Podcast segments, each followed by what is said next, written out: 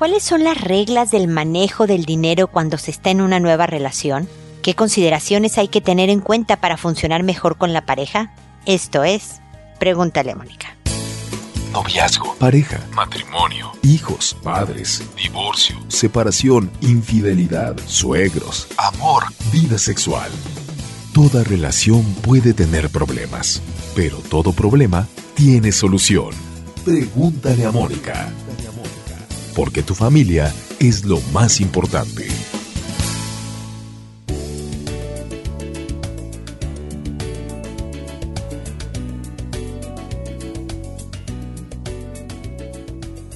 Bienvenidos amigos una vez más a Pregúntale a Mónica. Soy Mónica Bulnes de Lara. Como siempre, feliz de encontrarme con ustedes en este espacio en donde los invito a escuchar todos los podcasts de mi programa poco a poco porque ahí hay muchísima información sobre relación de pareja, sobre herramientas para mejorar nuestra vida, nuestros diferentes tipos de relaciones, educación de hijos y demás. El propósito de Pregúntale a Mónica es invitarte a tener una y ayudarte obviamente a tener una mejor vida, una vida más tranquila, que estés más satisfecha, que estés más feliz y en los 1032 incluyendo este episodios que hemos trabajado por más de 13 años está toda la información, un compendio, una enciclopedia de ideas y estrategias y, y reflexiones sobre estos temas. Síganos en redes sociales. Por cierto, los invito a visitar las redes sociales porque hay un concurso, un concurso para ganarse en esta semana mi libro No más víctimas, cómo fortalecer el carácter de los hijos para prevenir el abuso, donde hablo precisamente de estrategias en donde vas enseñando a tus hijos fortaleciéndoles el carácter para que no sean detectados por depredadores, por abusadores, por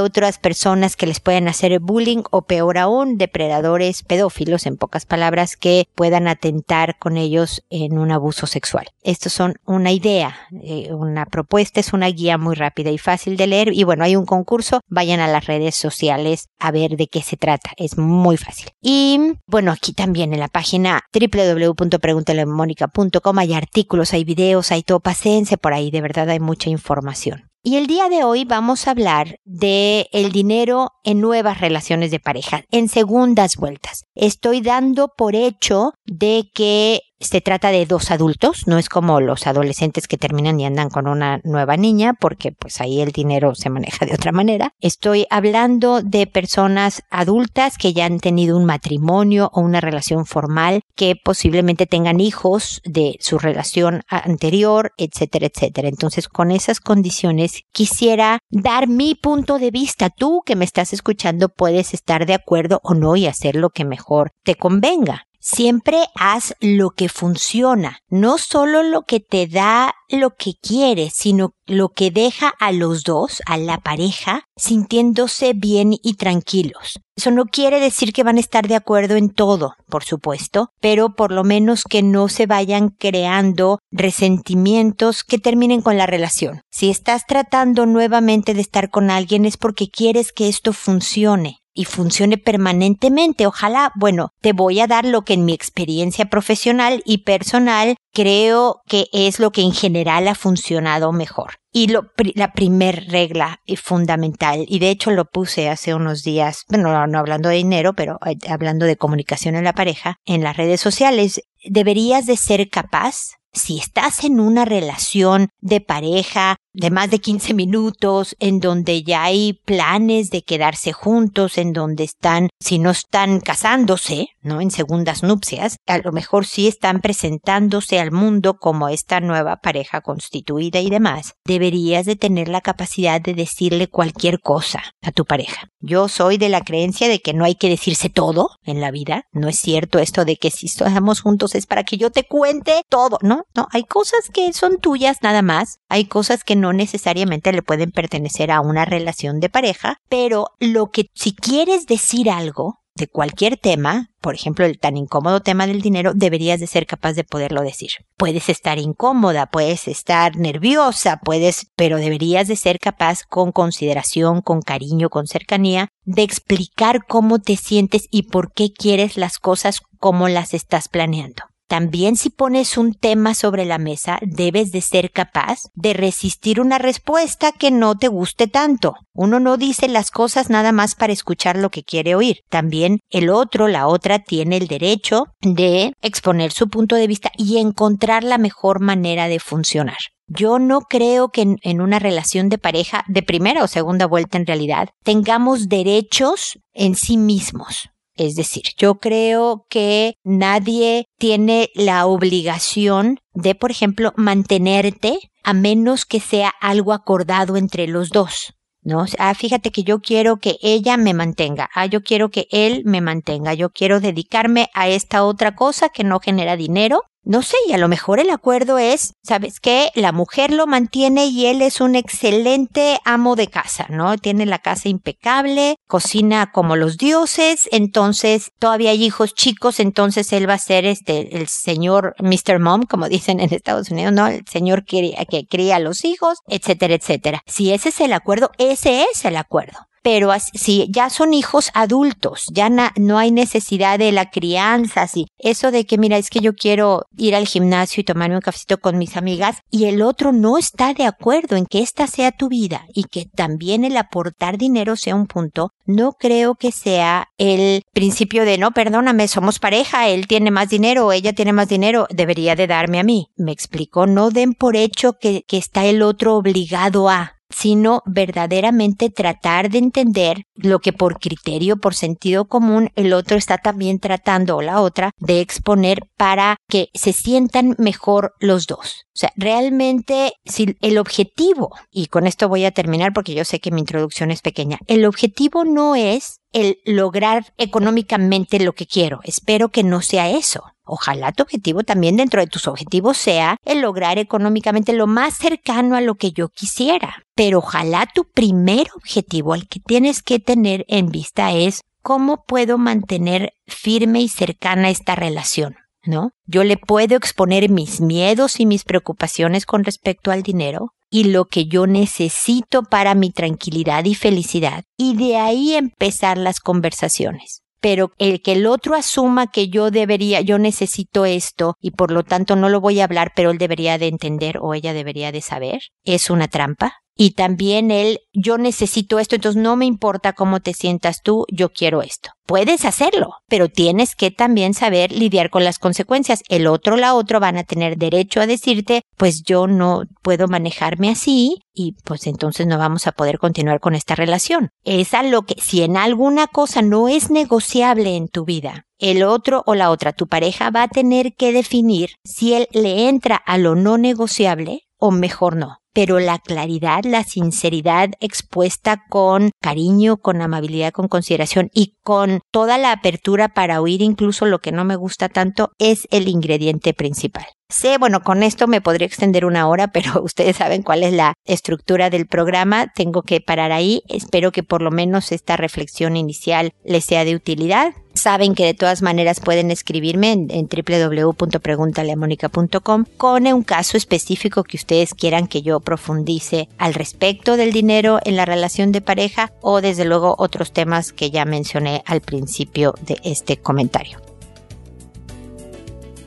Ahora me dispongo a responder sus consultas, que como saben lo hago por orden de llegada, que a todo mundo le cambio el nombre para que su consulta sea anónima, que cuando les respondo les envío un correo diciéndoles en qué programa sale su respuesta y qué nombre les puse, que contesto todas las consultas, me tardo alrededor de un mes, a veces un poco menos, a veces un poco más, dependiendo de la cantidad de preguntas que reciba, pero contesto todas. Eso sí, y doy mi punto de vista para que ustedes puedan modificar, mantener o cambiar por completo la estrategia que hubieran utilizado en su consulta. Y, lo hago por audio para alcanzar a más gente. El podcast me permite, este programa me permite que personas que incluso que no me han escrito escuchen ideas sobre los temas que manejo y así podamos entre todos hacer comunidad y ayudar a más gente. Y hoy empiezo con Luciana, que me dice, hola Mónica, te escribo una vez más para hacerte unas consultas. Estoy divorciada y llevo 14 meses con mi nueva pareja. Todo va fenomenal. Quería saber las etapas del amor y cuánto duran, para saber en qué etapa me encuentro y algunas estrategias para que no se apague la llama del amor y la relación sea duradera y hacer posible para toda la vida. Gracias de antemano, un abrazo muy fuerte. Mira, Luciana,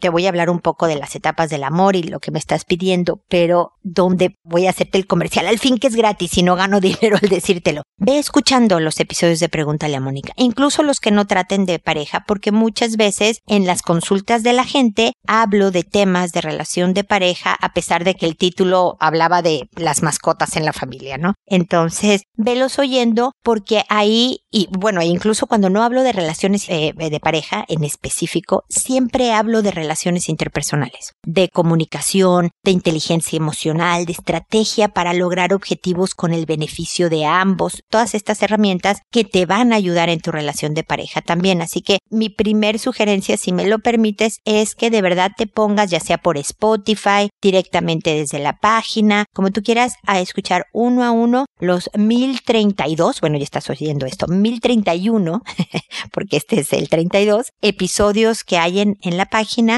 y tú te vayas empapando del tema para que de verdad esta sea la buena, esta relación sea la que dure toda la distancia y de la mejor manera, porque no solo es durar tiempo, sino de verdad pasarla bien. Ese es el objetivo. No es fácil, tú ya eres divorciada, sabes la historia de la dificultad de una relación y pero depende mucho del trabajo y de la actitud de ambos para sacarla adelante. También te recomiendo el libro que se llama Los fantasmas de la sociedad contemporánea de Carlos Llano, en donde viene un capítulo de las etapas del amor bien, bien interesante que te va a ser muy útil porque habla, por ejemplo, de la primera etapa que es la de que entrar por los ojos, es la etapa física, en donde te sientes atraído físicamente a esa persona, no necesariamente porque sea un hombre súper guapo o una mujer espectacular físicamente hablando, sino que hay cosas físicas que te atraen sus ojos, su sonrisa, su cuerpo, por supuesto, el pelo, la manera en que te mira, todo eso. Luego pasas a la etapa en donde te gusta su personalidad, es decir, ya no solo estás con ella o con él porque algo te gusta, sino físicamente, sino algo que va más profundo a quién es ella o él como persona. Y así vas avanzando en las diferentes etapas del amor. Me dices que llevas pues un poco más de un año con esta nueva pareja, que es en otra clasificación de otros autores la etapa de luna de miel. Generalmente en esta todavía se cuidan mucho de mostrarse tal cual son, el lado oscuro. Pero la verdad, Luciana, no es tanto en qué etapa estás, es con qué actitud vas a manejar tu relación. Y eso sí es en el día a día. Las buenas relaciones no ocurren porque no hay problemas o porque los dos son encantadores y fáciles, ¿no? Tú eres la princesa encantada y él es el príncipe azul. No es cierto. Yo te puedo por lo menos decir que tengo casi 29 años de casada, en unos 20 días, menos de 20 días cumplo 29 años de casada, 35 años con este hombre y somos muy felices. A ratos nos queremos aventar por la ventana. Hay cosas de él que no me caen nada bien, hay cosas de mí que él no soporta. Pero los dos trabajamos es la actitud con la que se van a cuidar, vas a conceder a veces solo por darle gusto, él debe de conceder en cosas tuyas solo porque así eres feliz, aunque él no entienda o no comparte el mismo punto de vista o él reaccione distinto, se trata en una relación de amor que de verdad haya una actitud de que aquí vamos a estar pase lo que pase, vamos a encontrar la manera de volver a encender ese cariño que nos teníamos desde el día uno, esa atracción física, es de verdad preocuparte por mantenerte atractiva para el otro, para ti primero que a nadie más y después también para el otro, para que haya este coqueteo y este juego y demás. Es, es muchísimos temas, Luciana, pero creo que de verdad entre los episodios, entre el libro que te recomendé e ir con esta, con esta actitud en cada una de las etapas, no importa lo que duren, puedo decirte que puedes empezar a revolver. Hay muchas veces esta etapa de luna de miel aunque tengas 25 años de casada, porque estás en una etapa hermosísima de cercanía y amor y ternura con tu pareja. Entonces, sí van cambiando, pero definitivamente se va profundizando. El amor va más allá de lo superficial conforme pasan los años y conforme se han dado de una manera considerada y cariñosa, amable, que eso quiere decir cuando tú eres amable eres que eres una persona digna de ser amada agradable para ser amada, atractiva de personalidad para ser amada, me explico. Así que deseo que esta segunda sea la buena, mi querida Luciana, y que de verdad hasta que la muerte los separe puedan construir algo verdaderamente hermoso. Espero que sigamos en contacto.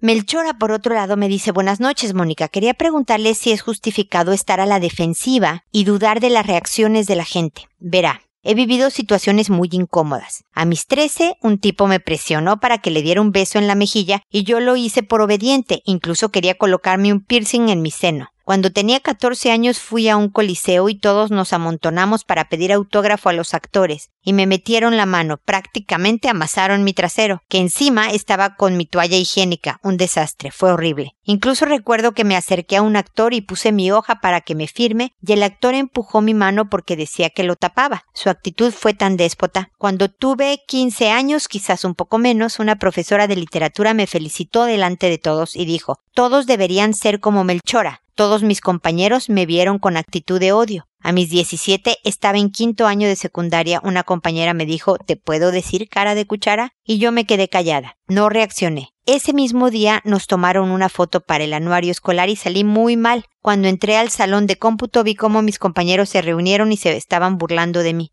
Pasó mucho tiempo para que pudiera aceptar que me tomen fotos. Incluso no viajé por evitar las fotos. Cuando ingresé a la universidad, un profesor me felicitó por haber sacado casi la máxima calificación y dijo que todos deberían de leer y ser responsables. Hizo que me parara, dijo que todos me vieran, pero también dijo que no bajara mi promedio. Yo lo hice, me daba vergüenza, temía que me tuvieran cólera. Otra situación incómoda fue cuando el enamorado de mi amiga me dio un beso en la comisura de mi boca, delante de mi amiga y yo no supe cómo actuar. Una amiga, confundida de su sexualidad, aprovechó que se fue la luz del museo de mi universidad y se me declaró Hoy seguimos siendo amigas, pero nunca tocamos el tema. También viví la situación de un profesor. Me faltó al respeto diciéndome que estaba cambiada, pero en tono mañoso. Un vendedor hizo la entrega de mis productos y al dejármelo en dos ocasiones me tocó la cintura cadera y no hice el pari. Un profesor de un taller hizo que me sintiera incómoda por agarrarme mis cachetes y acercar mi rostro a sus labios. Me besó la mejilla. El esposo de mi amiga se me acercó para saludarme de forma efusiva. Yo no lo conocía y me sentí muy incómoda.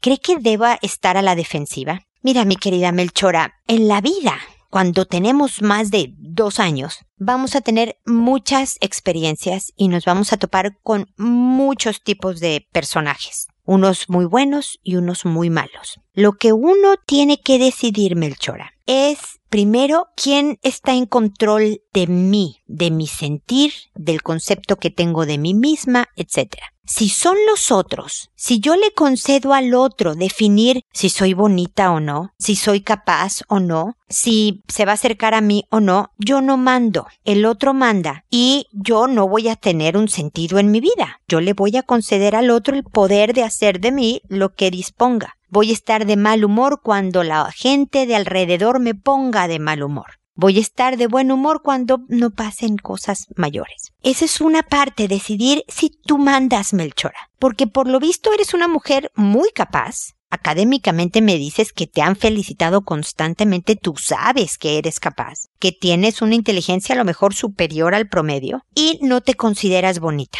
Eso es evidente. Pero si yo pongo atención en lo que no tengo, si yo pongo atención en mi vida en todas estas experiencias incómodas, yo te puedo enumerar también muchísimas malas situaciones que he vivido. Del tipo tuyo, de, o de que no supe reaccionar, o que como no dije, como no hice, o de, de que me topé con un patano o una niña nefasta. Me pasa. Pero decido que ellos son el problema, que es gente patana, y que no le voy a conceder mi atención y mi tiempo. No le voy a dar esa importancia a la gente y volteo a lo que sí tengo, a lo que me llena de gusto, a lo que me hace confiar en el otro, a la gente buena que tú me has dicho, amigas que han salido en tu defensa, en otra consulta, Melchora, me has dicho que tienes novio. O sea, hay gente que ha visto en ti lo maravillosa que eres. Entonces entiendo que estés a la defensiva porque te sientes atacada y me das fundamentos del ataque yo te puedo decir que efectivamente, Melchora, te vas a seguir topando a veces con malos elementos. Tristemente de eso está hecho el planeta. Pero pon tu atención, voltea y eh, hazlo chiquito. Ay, qué lata con esta gente tan latosa, o aburrida, o grosera, o ignorante, porque las hay. Mira, te voy a dar un ejemplo. Yo eh, nací mm, deforme de mis riñones. Yo tengo problemas con mis riñones. Y a los 11 años, literalmente me operaron y me salvaron la vida, ¿no? Me quitaron lo que se estaba echando a perderme, ¿no? Una cirugía de caballo y tal. Y eh, yo estaba en, en prepa, en la preparatoria, hablando con un grupo de amigos, yo creía. y una de las niñas, que obviamente tenía que quieres que tuviéramos 15 años, me dijo, pues sabes qué, tú estás respirando aire que no te corresponde, aire ajeno. Tú debiste de morirte a los 11 años cuando surgió todo este problema y ni modo, es la ley del más fuerte. El resto de vida que has tenido le estás robando el oxígeno a otra persona. Imagínate, Belchora. Mira cómo me río porque me parece tan absurdo lo que me dijo. Y de verdad yo la vi con ojos de ¿qué te pasa?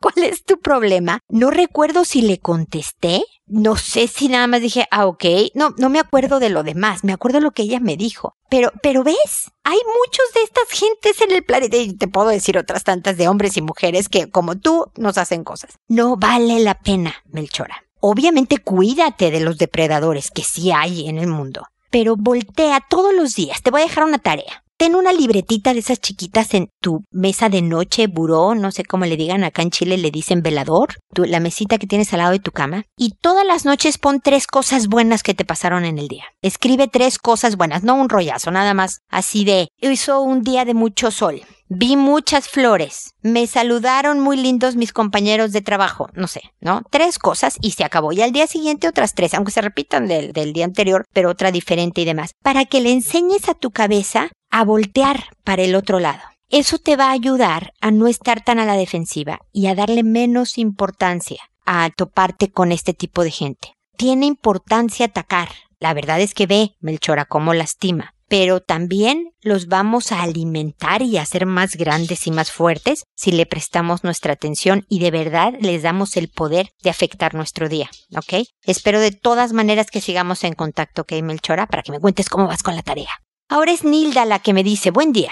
Primero les comentaré que tenemos hijos por mi parte, por parte de mi marido, y la nuestra, que es la bebé. El hijo mayor es de mi marido, pero desde pequeño ha estado conmigo y con mi hija de siete años. Ellos se adoran, les encanta jugar juntos y reírse, pero hace un tiempo he notado que mi hijo hace que mi hija se meta debajo de la cama y juegue en esconderse. Me llamó la atención, por lo cual un día muy suave caminé hacia ellos y le saqué la tapa para ver qué pasaba. En esta situación encontré a mi hija arriba de su hermano en su pelvis y él agarraba la cintura. Me dijeron que era un juego, pero dudé que fuese así, por lo cual seguí vigilándolos y hoy mi hija salió corriendo en la pieza de su hermano de 13 años y me dijo, sin yo preguntar absolutamente nada, Mamá, estaba ayudando a hacer la cama. Luego la llamé y la encerré en el baño diciendo que me dijera la verdad o sería peor para ella, ya que nunca más confiaría en ella y yo sabía que me mentía. Llorando me dice que su hermano la besa en la boca y se coloca su parte íntima en su trasero y que no sabe por qué su hermano le hace eso. Ella trata de escapar y no la deja y le dice que es un juego. Casi me desmayé, pero le di todo mi apoyo y le dije que se quedara tranquila, que yo y papá la estábamos apoyando y que hablaremos con el hermano. Ella me dice que los besos son sin lengua y que jamás la ha tocado, solo la hace darse la vuelta y la abraza por atrás y le da unos besos en la boca.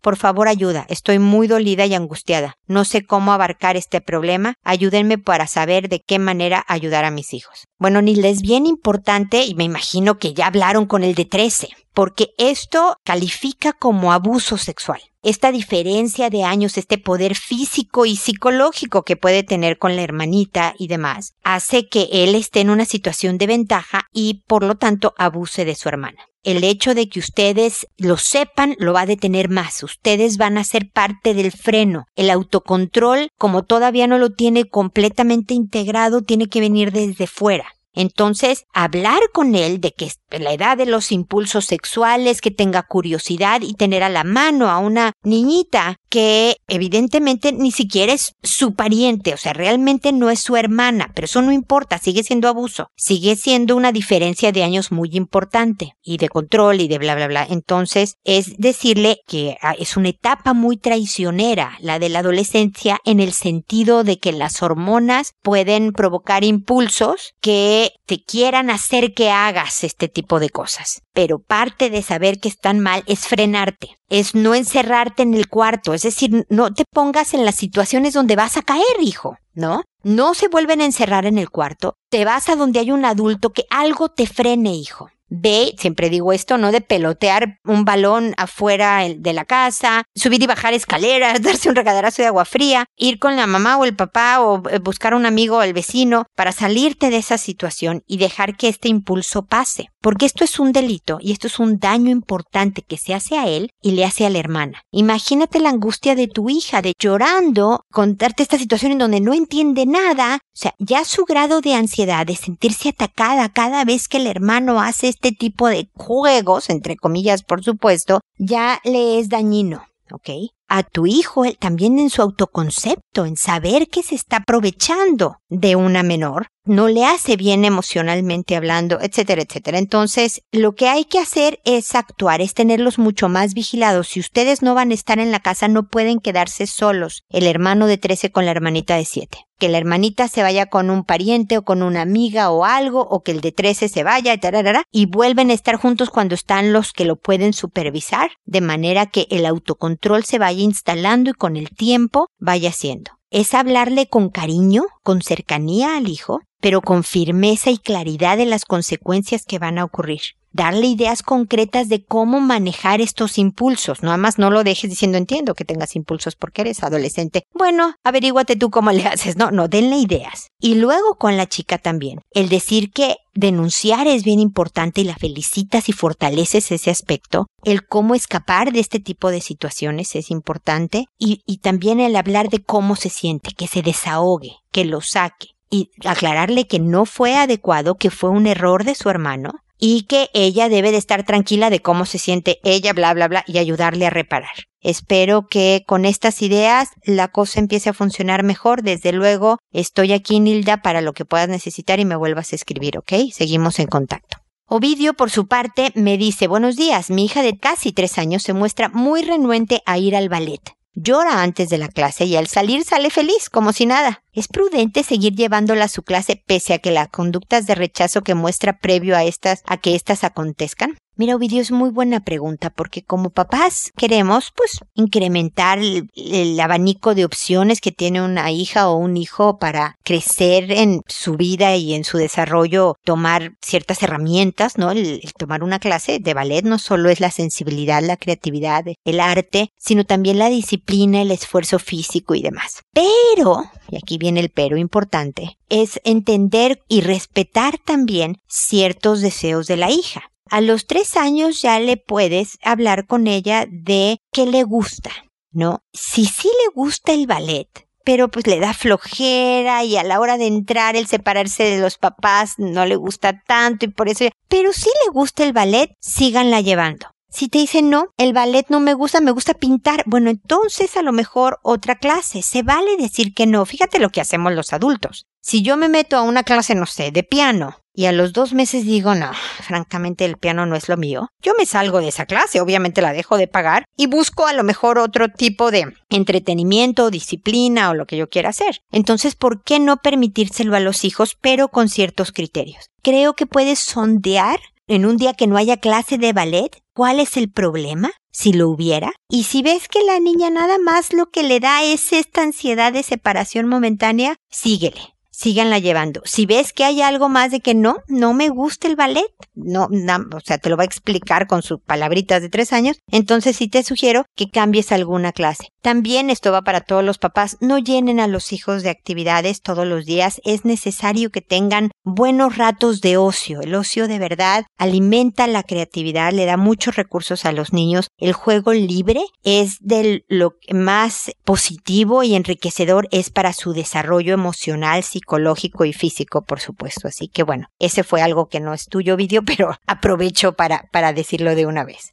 Prisca, por otro lado, me dice, mi hija de 10 años es demasiado estricta y mandona con mi hijo de 6 años siendo que no se lo permitimos. Es un problema ya que es una carga gratuita y a él le provoca miedo cometer errores. ¿Cómo los, la ayudamos? Qué buenas preguntas me han hecho en este episodio, francamente, porque ha habido un buen rango de cosas que suceden en la vida personal y en la vida familiar. Desde luego no es trabajo de la hija educar a tu hijo menor. Muchas veces es esta competencia entre hermanos que siempre existe en una familia, que es sana, esperada y necesaria, pero que hay que mantener bajo control porque si no puede pasar lo que está pasando en tu casa, que ella se vuelve como el capataz de la conducta del hijo y un poco para demostrar, mira yo como si cumplo mamá, ¿no? Fíjate yo como si lo hago y él no sabe de cosas, aunque tenga cuatro años menos, ¿va? Fíjate yo como si soy mejor hija, ¿no? Yo no lo haces consciente, no lo hace con esta estrategia, pero es un poco lo que hay atrás de esto. Entonces es hablar con ella y hacer una especie de estructura, estrategia de metas. Hija, no te toca, es molesto para tu hermano, no es necesario, y es molesto para mí porque ese es mi trabajo. Lo que tú estás haciendo, viendo dónde debe de hacer o qué no debe hacer, es mi trabajo. Yo educo aquí, no tú. Entonces vamos a hacer esta gráfica y cada día que pase que no, eh, no pones un calendario al que le vas a poner taches X rojas, ya sabes, en cada día que lo logre, cada día en que no te pongas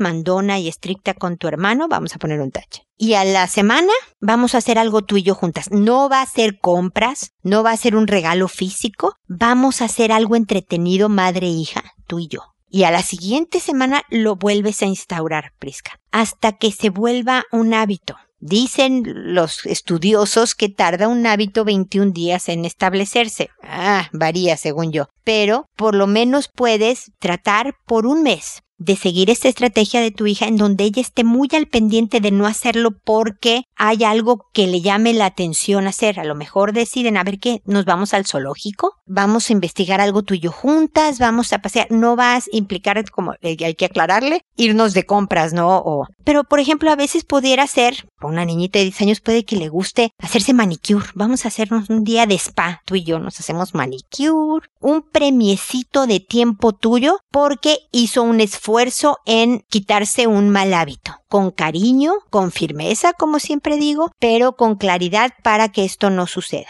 tu hijo también el irse fortaleciendo en decir, no, eso le toca a mi mamá, es también algo que pudieras hablar con él para que con amabilidad y sin malos modos le diga a su hermana que se vaya a otro lado, que esto no le toca, ¿ok? Prisca, espero que sigamos en contacto para que me cuentes cómo va la cosa. Quintina finalmente me dice, estimada Mónica, mi nietecita de un año ocho meses se pega en su cabeza en cualquier parte y llora para que logremos que hagamos lo que ella quiere. Cuando lo hace, no le hacemos caso para lograr que ella entienda que no es bueno ese comportamiento, pero ha seguido en su actitud. Le pido por favor su consejo. Atentos saludos. Quintina, gracias también por tan buena consulta. Mira, yo siempre descarto primero algo físico. Resulta que a una niñita mayor que la tu, nieta tenía tres años, lo mismo, se pegaba en la cabeza en lo que parecía una pataleta en un momento dado. Y luego resultó que la niña tenía autitis, tenía una inflamación en los oídos, una infección también en los oídos que requirió tratamiento y que al pegarse en la cabeza de alguna manera aliviaba algo, provocaba en los oídos que por un momentito aliviaba el dolor que la pequeñita sentía y como no tenía tanta capacidad verbal para decir qué pasaba, mejor se golpeaba en la cabeza. Entonces, mi primera recomendación es llévenle al pediatra un chequeo,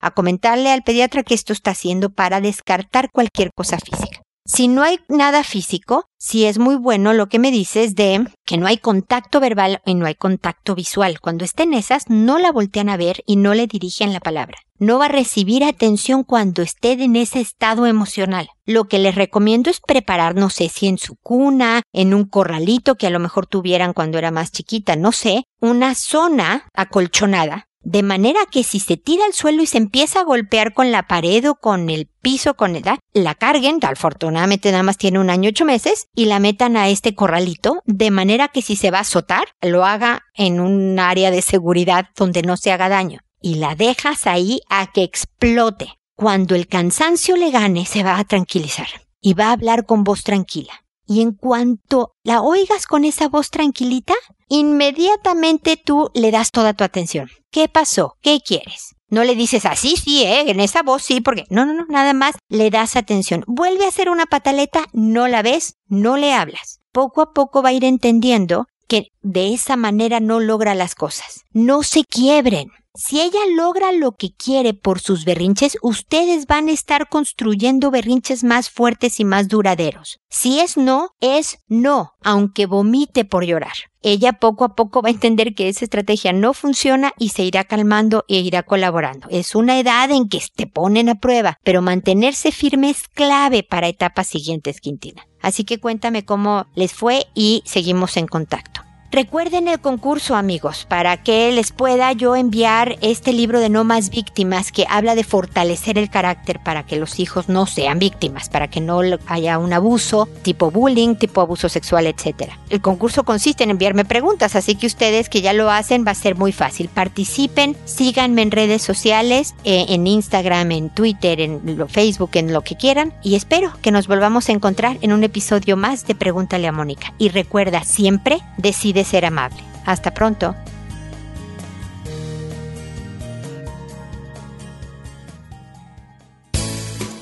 ¿Problemas en tus relaciones? No te preocupes, manda tu caso, juntos encontraremos la solución. www.preguntaleamónica.com Recuerda que tu familia es lo más importante.